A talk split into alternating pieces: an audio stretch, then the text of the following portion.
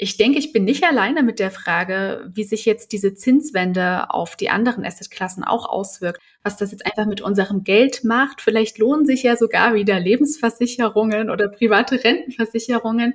Und deswegen, ich fand die Idee total gut, darüber zu sprechen, was in den nächsten Monaten auf uns zukommt.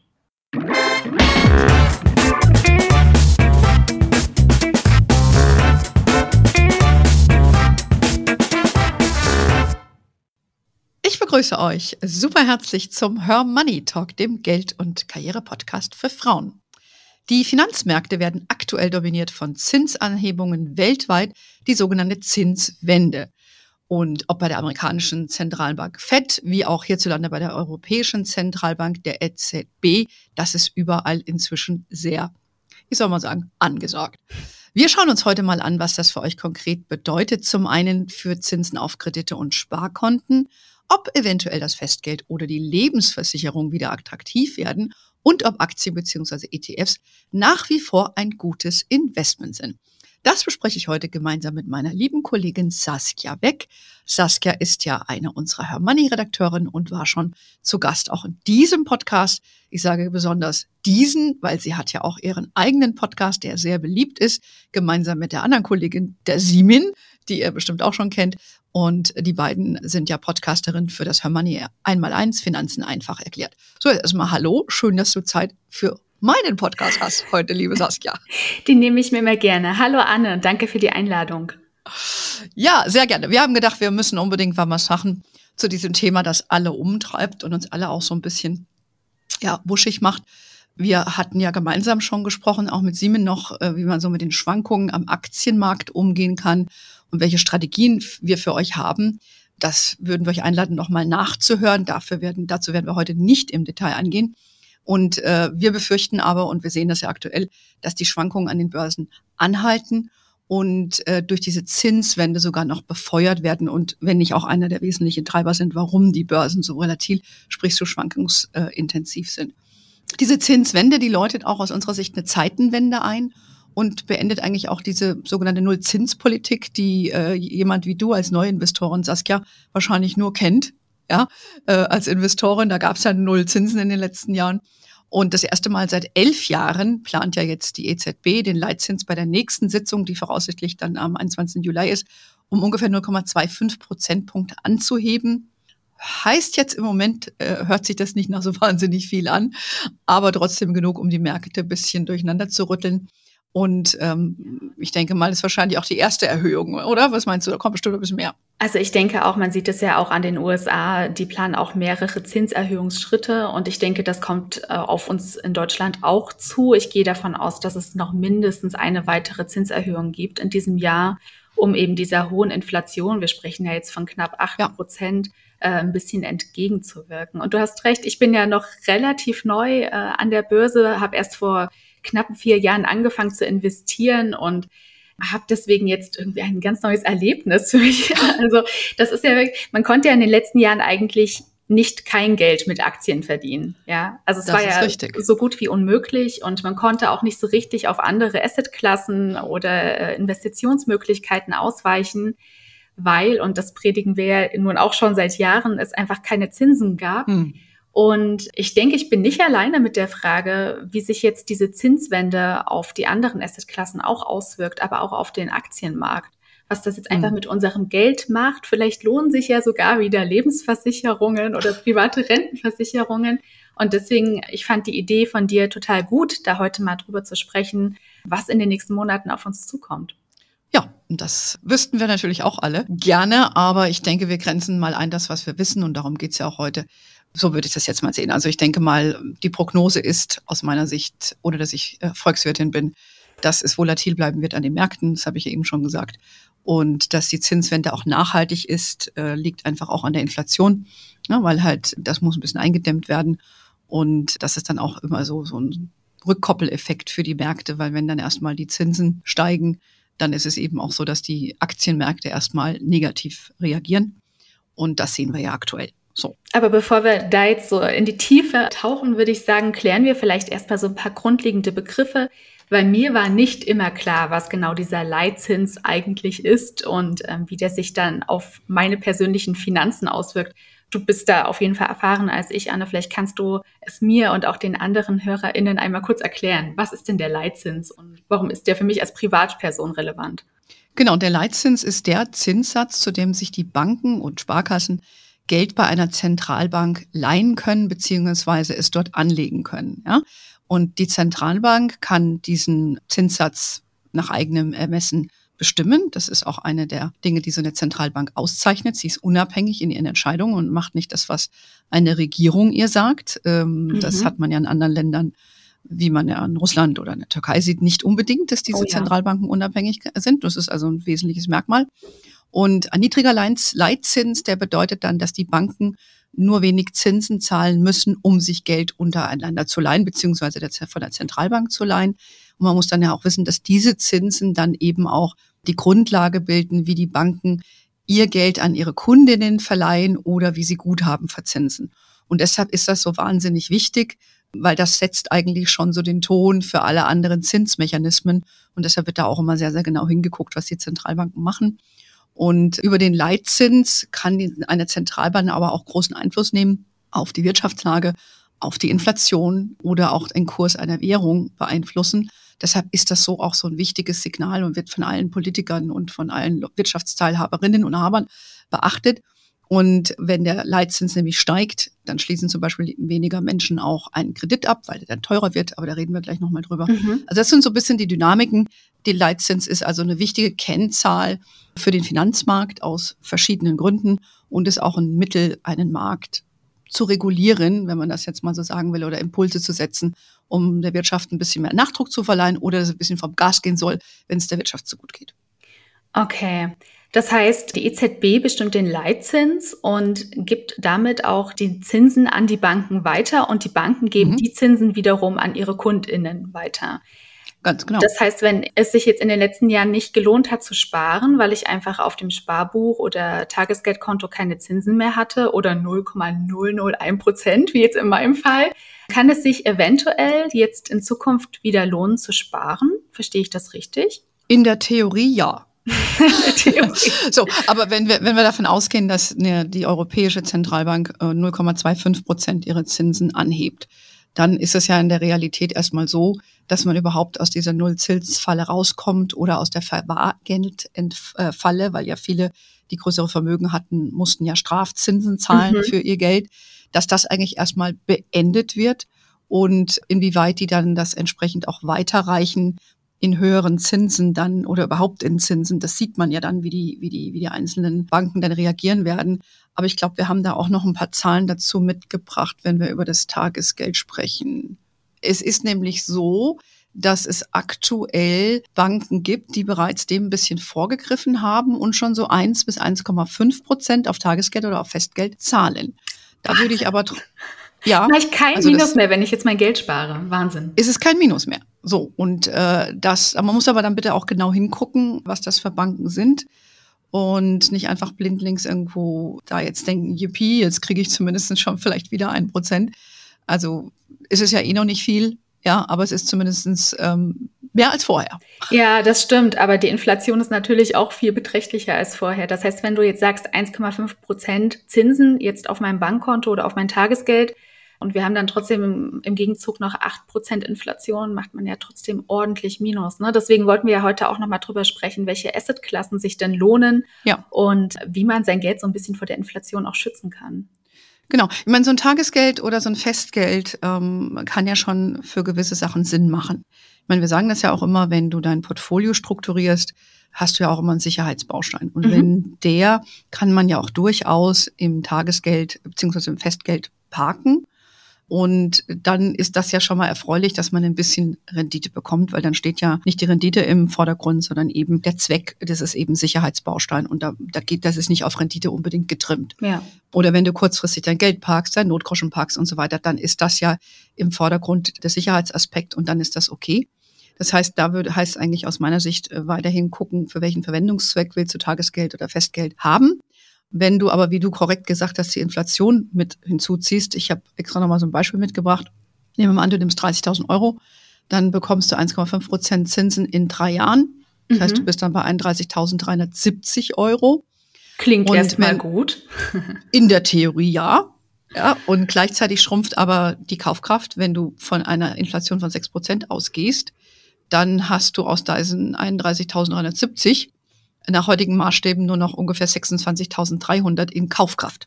Oh je. Ja? ja. Sprich, ne, die Zahl steht immer noch da, nominal 31.970, aber was du damit, wenn du einkaufen gehst, bekommst, ist eben nur noch im Wert von 26.300. Das heißt, wie du auch schon gesagt hast, es verdeutlicht einfach nochmal, dass das Schöne ist 1,5 Prozent, aber bei der Inflation ist das eben nichts. Ja. Im Gegenteil. Auch unsere Hörerinnen und Leserinnen vergessen ja, dass es einen Unterschied zwischen dem Nominalzins und dem Realzins gibt.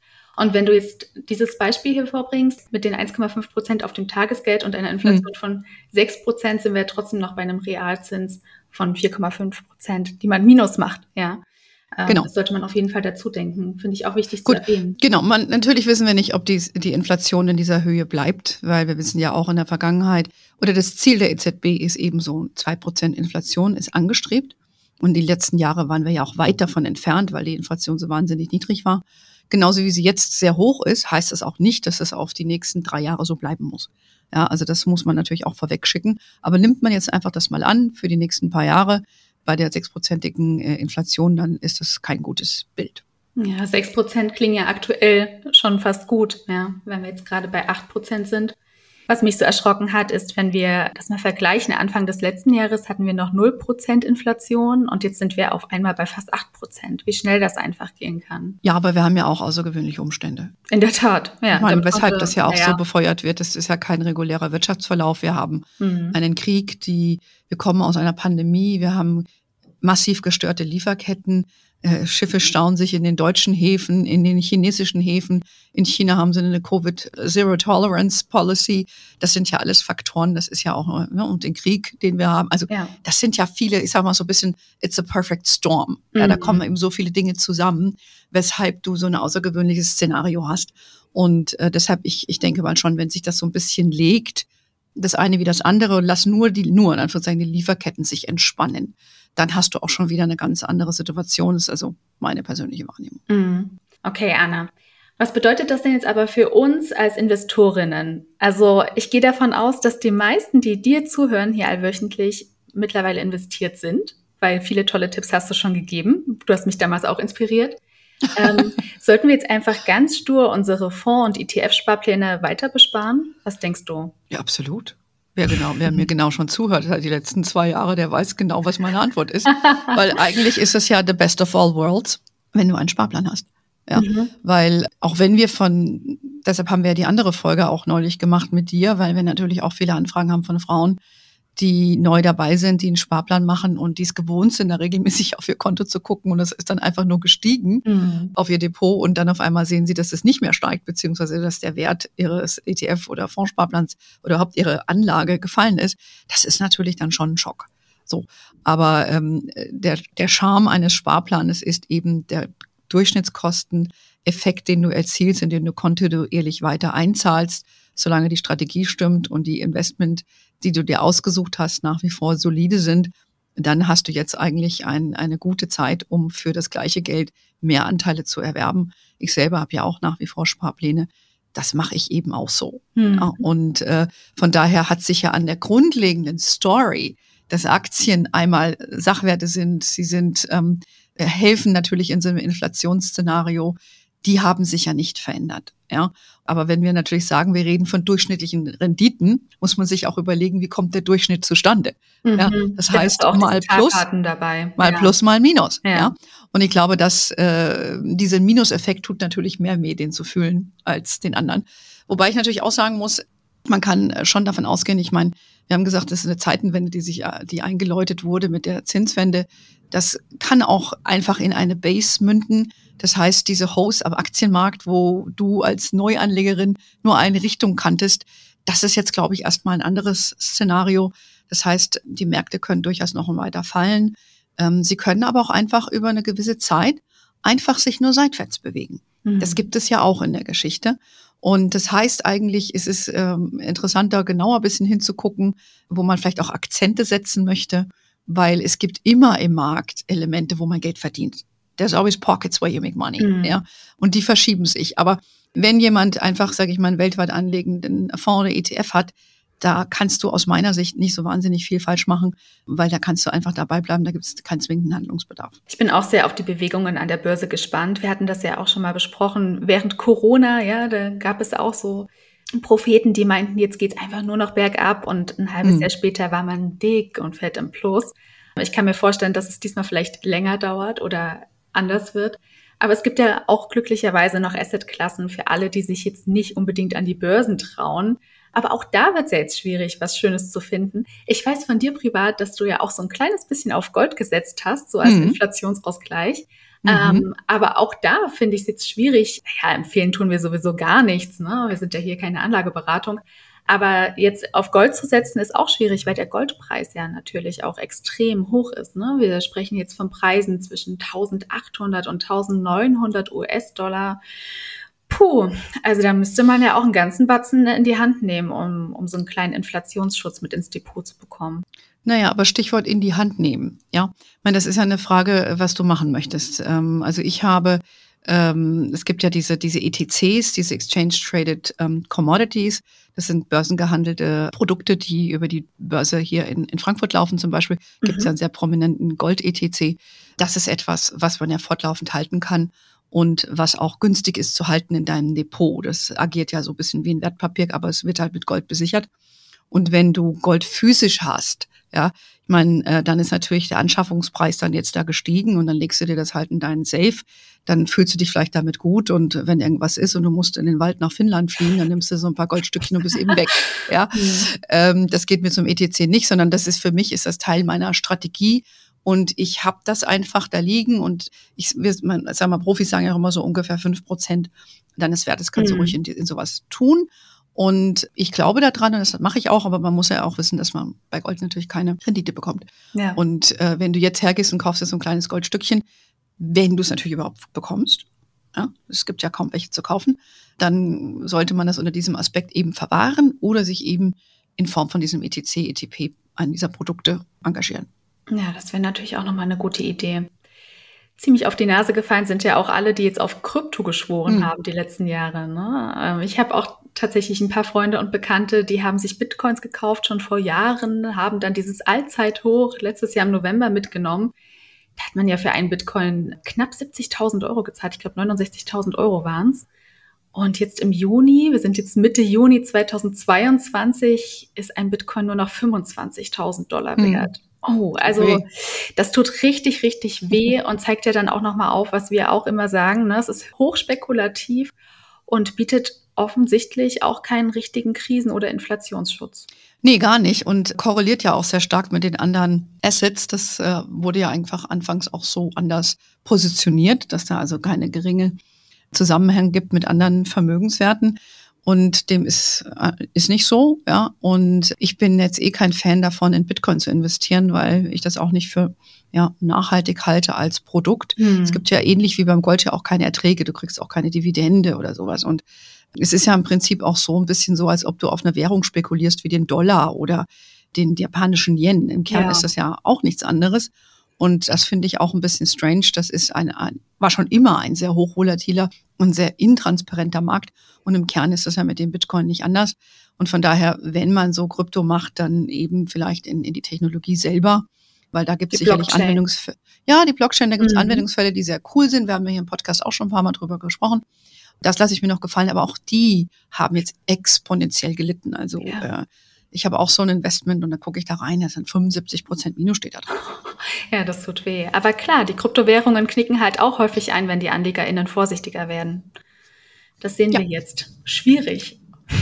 Ja, aber das ist ja auch kein Investment aus meiner Sicht. Also das ist halt, äh, gehört zum spekulativen Teil eines Portfolios. Mhm. Und das muss man dann wissen. Ja, wenn man da alle, wenn man da Geld reingeht, da investierst du nicht, da spekulierst du. Dafür ist diese erste Klasse noch viel zu frisch als dass man irgendwelche Erfahrungswerte hat und sagen oder auch Prognosewerte. Das muss man eben wissen, wenn man das macht. Ja. ja. Dann vielleicht doch ganz konservativ auf Lebensversicherungen setzen künftig. Anne, was meinst du? Ähm, ja, was soll ich dazu sagen? Also in der Theorie können die natürlich attraktiver werden, ja, weil äh, die Versicherung, wie ihr wahrscheinlich wisst, äh, das Geld, was man dort bei denen anspart, das legen die auch wiederum selber an, meist in, in, in Staatspapiere oder festverzinsliche Staatsanleihen. Und wenn natürlich jetzt der Zins für diese Papiere steigt, dann ist das erstmal eine gute Nachricht. Das heißt, die Versicherer können dann also ein bisschen mehr Geld einnehmen mit dem Kapital, was sie da investieren. Aber auch hier wiederum gilt, die Inflation schlägt da hier voll zu Buche. Wenn man dann eine Inflation hat von drei, vier, fünf, sechs Prozent, dann sind diese höheren Renditen dann auch sehr schnell wieder aufgefressen. Mhm. Und von daher ist das im Kern auch als Investmentvehikel keine gute Idee. Ja, sondern ich würde eben äh, diese Tradition, also die Versicherung eh nur nehmen, um mich abzusichern. Und diesen Aspekt, der muss überwiegen und im Vordergrund stehen und nicht der Renditeaspekt weil das, das war ja noch nie besonders attraktiv. Ne? Die Kosten kommen auch noch dazu, also das, das frisst ja alles auf. Ja. Ein klares Jein von dir. Genau.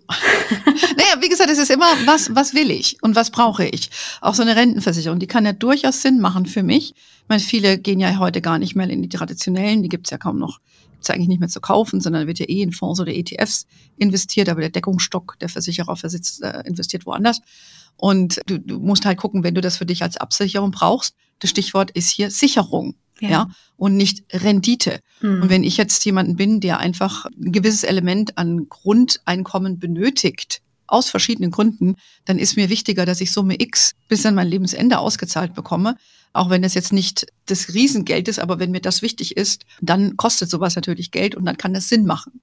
Äh, es kann ja nicht jeder einfach sagen, ich habe jetzt mal eine Million angespart und mache da mal einen Entnahmeplan und lebt da heavily ever after. Ja, so geht's eben nicht. Leider das muss man eben verstehen. Das ja. muss man eben verstehen. Ja, ne? ja.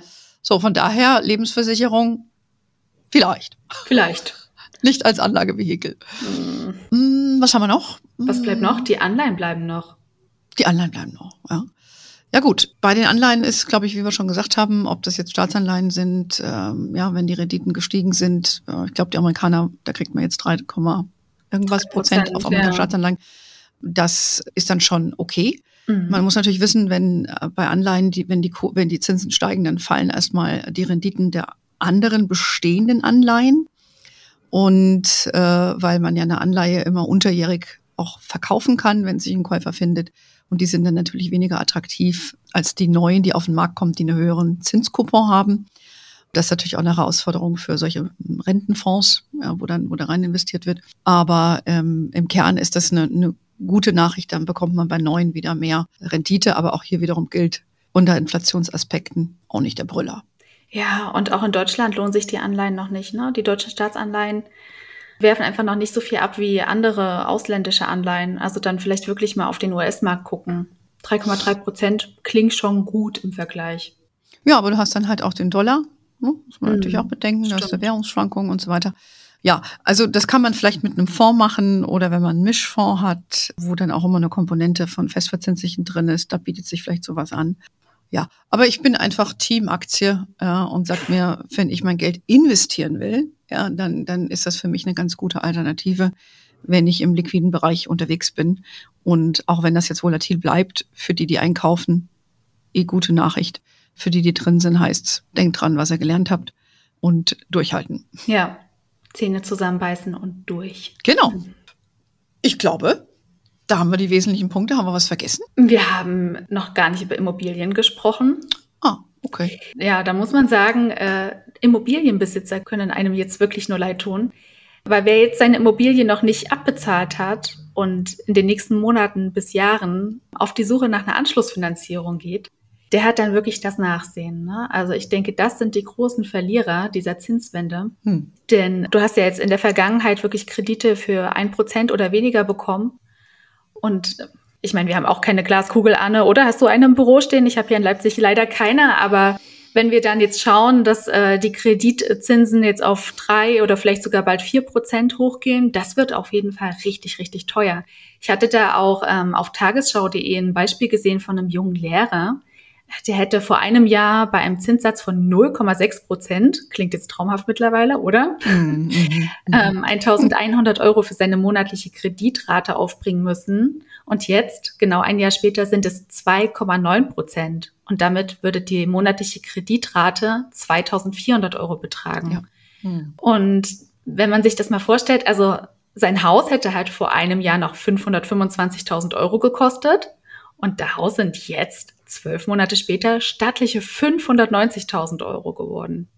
Das sind ja wirklich satte 65.000 Euro mehr innerhalb eines Jahres und Tendenz muss man auch dazu sagen, leider steigend. Deswegen auch äh, an dieser Stelle, wenn es euch vielleicht auch so geht, dass ihr demnächst eine Anschlussfinanzierung braucht, versucht eine Laufzeit von mindestens 15 oder 20 Jahren zu wählen, weil man weiß nicht, was in den nächsten Monaten und Jahren noch auf einen zukommt und sagt man so ein bisschen Planungssicherheit. Und was es auch gibt, sind diese Forward-Darlehen. Mhm. Ähm, die funktionieren auch wie eine normale Anschlussfinanzierung, aber die Besonderheit ist hier, dass die KundInnen sich schon lange vor Ende der alten Zinsbindungsfrist mit der Bank auf den Anschlusszins einigen.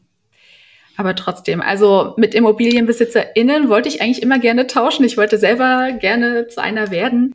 Aber gerade tun mir alle, die sich ein Haus kaufen wollen oder eine schöne Wohnung, vielleicht hier auch in einer deutschen Großstadt, richtig, richtig leid, weil du konntest ja die Immobilienpreise ohnehin schon kaum mehr tragen in den vergangenen Jahren.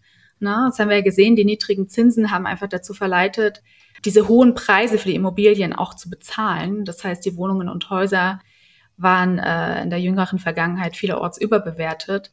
Dazu kommen jetzt noch die hohen Preise für Handwerker und Baumaterialien und jetzt auch noch der hohe Zins. Ja. Also aber es kann durchaus sein, dass äh, durch diese Marktverwerfung ähm, ja einfach auch die Preise für die Immobilien zumindest stabil bleiben, wenn nicht sogar fallen. Hm. Ja, das ist ja, kann ja durchaus eine Konsequenz sein, weil dann weniger Leute sich das leisten können. Ja, und Vielleicht ist es auch jetzt noch mal eine gute Zeit zu gucken, ob man jetzt noch vielleicht verkauft, ja, wenn man, wenn man das kann. Aber ich denke mal, im langfristigen Bereich sind drei Prozent, wenn du davon ausgehst, immer noch nicht viel. Ich erinnere mich an Zinsen von acht, neun, zehn Prozent Hypothekzinsen. Ja. Und ähm, von daher ist das im Verhältnis gesehen immer noch günstig. Aber ja, dein Beispiel mit dem Lehrer zeigt, das ist ja so quasi eine Verdopplung von dem, was er zu zahlen hatte. Und er hat ja auch ein fixes Gehalt als äh, Beamter das ist dann schon bitter. Aber das sind halt solche Sachen, da muss man eben auch wissen, wenn man sowas macht, ja, was, wie lange so eine Zinsbindung ist, äh, wenn die ausläuft, was kann einem da passieren? Das sind halt die Unwägbarkeiten, die man natürlich mit, mit einem Immobilienbesitz hat, ne? oder wenn man eine Immobilie finanziert. Du, definitiv. Und ich sehe das auch im Freundeskreis. Also alle, die jetzt gerade auf der Suche nach einer Immobilie sind, da ist es auch gar nicht mehr so wichtig, was sie für Jobs haben, weil mittlerweile können diese eigentlich alle vergessen, um das mal mm. kurz zusammenzufassen. Mm. ja, man wird sehen, aber da wird sich vielleicht auch wieder Opportunitäten dann ergeben, vielleicht jetzt nicht kurzfristig, weil man wird sehen, wie die Wirtschaft sich weiterentwickelt und ähm, dann, dann wird man sehen. Aber wie gesagt, ich glaube, äh, wir können jetzt ja nur spekulieren. Fakt ist, wir haben jetzt hier mal versucht, ein paar Sachen anzugucken es gibt ein paar gute Nachrichten, es gibt schlechte Nachrichten, wie immer im Leben. Und ähm, aber mein Fazit ist, ähm, wie schon eben gesagt, auf jeden Fall an, an, wenn du eine gute Finanzstrategie dir zurechtgelegt hast, und da gehört zum Beispiel so ein Sparplan dazu, dann bist du eh gut unterwegs. Du hast einen Inflationsschutz, sind Sachwerte, musst halt äh, mit der Volatilität jetzt lernen, umzugehen. Ja, genau. Und Gold kann man beimischen und dein Tagesgeldkonto ist die gute Nachricht. Du kriegst dann so ein bisschen Zinsen. So, genau. Und nochmal zusammenfassend, Schuldner haben jetzt das Nachsehen. Ne? Geld leihen wird jetzt richtig teuer. Sparer hingegen sind jetzt genau. vielleicht auf der besseren Seite. Genau. Vielleicht unser Haushaltsbuch mal benutzen, mal zu gucken, wo man ein bisschen was einsparen kann. Ja. Das haben wir ja gerade mit unseren Damen im Coaching auch gemacht, ne? Um zu gucken, wie, wo habe ich Einsparpotenzial, aber nicht nur Einsparpotenzial, ich würde auch sagen Optimierungspotenzial. Weil mir geht es ja auch so, es sammelt sich ja so vieles an in meinem Leben. Und wenn man nicht ab und zu mal genauer hinguckt, ja, hast du tausend Abos, die du gar nicht brauchst und ähm, denkst, was mache ich eigentlich damit? Ja, ja meine Rede. genau, du bist ja hier der Sparfuchs. Ja, ähm, ich würde sagen, liebe Saskia, ähm, eigentlich war es jetzt fast ein Interview von dich. Hast du mich interviewt? ja, wunderbar. mal Rollentausch, oder? Mal ein bisschen erfrischend für dich. Absolut. Das sollten wir öfter machen. äh, es macht es für mich auch viel einfacher. Also ich, ich, äh, ich hat Spaß gemacht mit dir. Ich glaube, wir haben alle unsere Punkte so abgefrühstückt. Wir laden euch auch mal ein, äh, bei Saskia und Simin in den Podcast reinzuhören. Äh, für diejenigen von euch, die einfach noch Bedarf haben an ganz ja, basisorientierten Informationen. Ihr habt ja euren Podcast auch so aufgebaut, dass er in sich geschlossen ist und äh, thematisch aufbaut. Und von daher nochmal so einen kleinen Werbepitch an euch. ja, das passt auch ganz gut, weil tatsächlich haben Simin und ich gerade auch eine Folge abgedreht zum Thema Inflation. Da erklären wir erstmal die Grundlagen, weil ich kann mir vorstellen, dass einfach viele den Begriff kennen, aber gar nicht so richtig wissen, wie sich nun diese hohe Inflation auf die persönlichen Finanzen auswirkt. Also ich verlinke die Folge gerne mal. Sehr schön, das machen wir. So, dann danken wir euch alle. Ich hoffe, ihr habt ein paar Insights hier bekommen äh, und wir konnten euch vielleicht wieder in der einen Richtung ein bisschen Hoffnung machen, im anderen eure Vorsicht vielleicht bestätigen und aber auch ein bisschen empowern zu sagen, ja, im Prinzip seid ihr mit dem einen oder anderen doch auf einem guten Weg. Und wenn ihr da noch mehr Input benötigt, wisst ihr, gibt's natürlich auf ganz viel Infos auf hermanni.de. Unser Newsletter ist sowieso ein Muss. Wir sind auf Facebook, LinkedIn, Instagram. We are wherever you are. In diesem Sinne, have a wonderful day. Until next time und ciao Saskia. Ciao Anna.